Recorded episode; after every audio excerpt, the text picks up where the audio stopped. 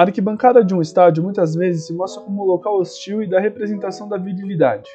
Essa masculinidade excessiva faz com que o ambiente de torcida e o ato de torcer se tornem ameaçadores tanto para mulheres e quanto para a comunidade LGBTQIA+, que não se sente confortáveis de ocupar esses espaços para demonstração de apoio ao seu time do coração pela agressividade que o ambiente representa. O debate e a inclusão desses grupos de torcedores é algo que vem numa crescente admirável dentro dos clubes e da própria comunidade ao redor do esporte. Mas é importante termos em mente que a luta pelo livre direito de demonstrar seu alento ao clube e a ocupação de espaços em arquibancadas vem de tempos remotos e difíceis na história do Brasil. Em comemoração à Semana do Orgulho LGBTQIA+, iremos relembrar da Coliguei, a primeira torcida organizada LGBT do Brasil.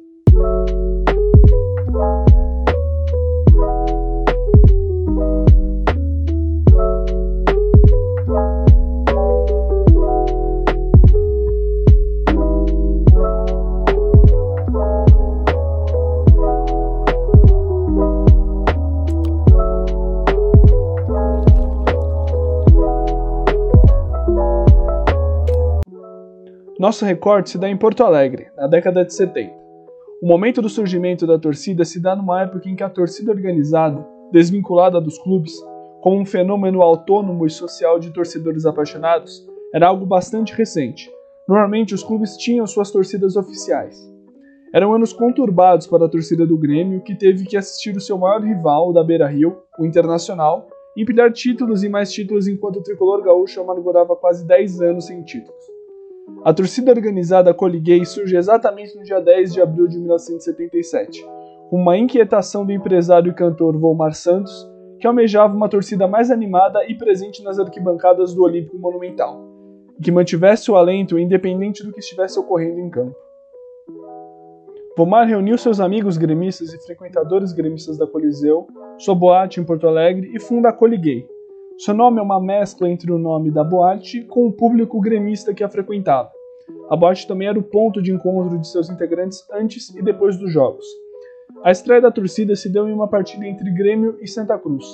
O tricolor gaúcho acabou vencendo a partida por 2 a 1 e a nova torcida chamava a atenção do restante da arquibancada.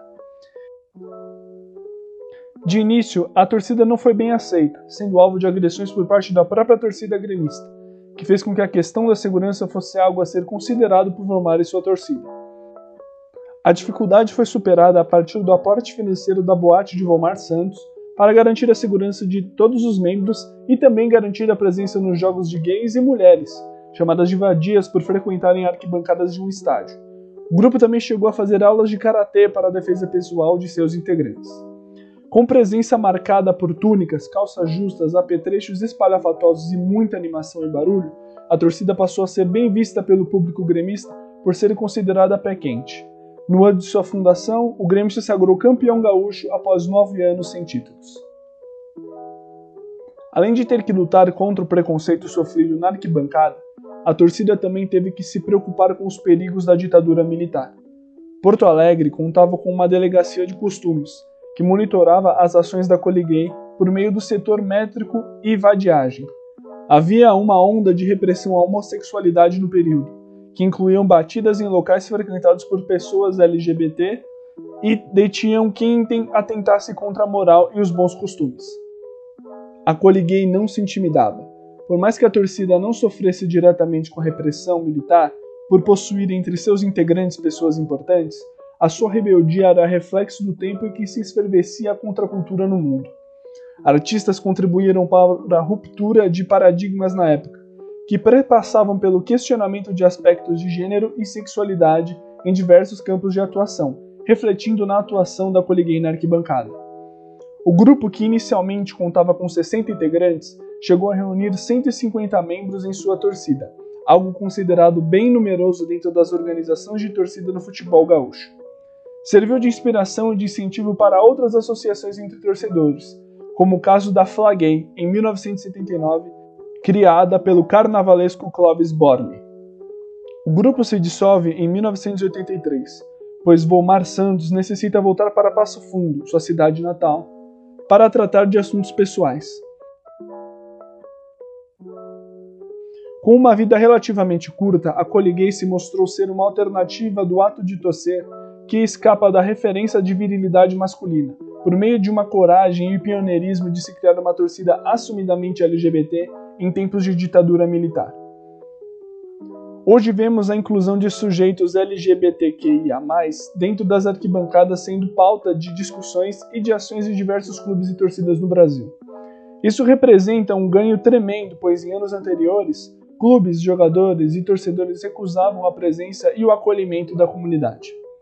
Esse movimento é muito forte dentro de coletivos formados por torcedores que se denominam torcidas livres ou torcidas queer, que levantam sempre a bandeira do combate à homofobia e da presença LGBTQIA+ dentro dos espaços de arquibancada.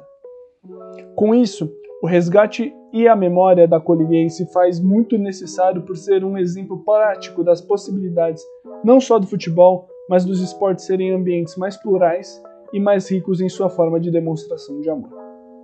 Esse foi o episódio 5 do Drops do Futebol nas Entrelinhas. Gostaria de agradecer a todos que nos ouvem, continuem nos acompanhando e nos sigam nas redes sociais. Muito obrigado a todos.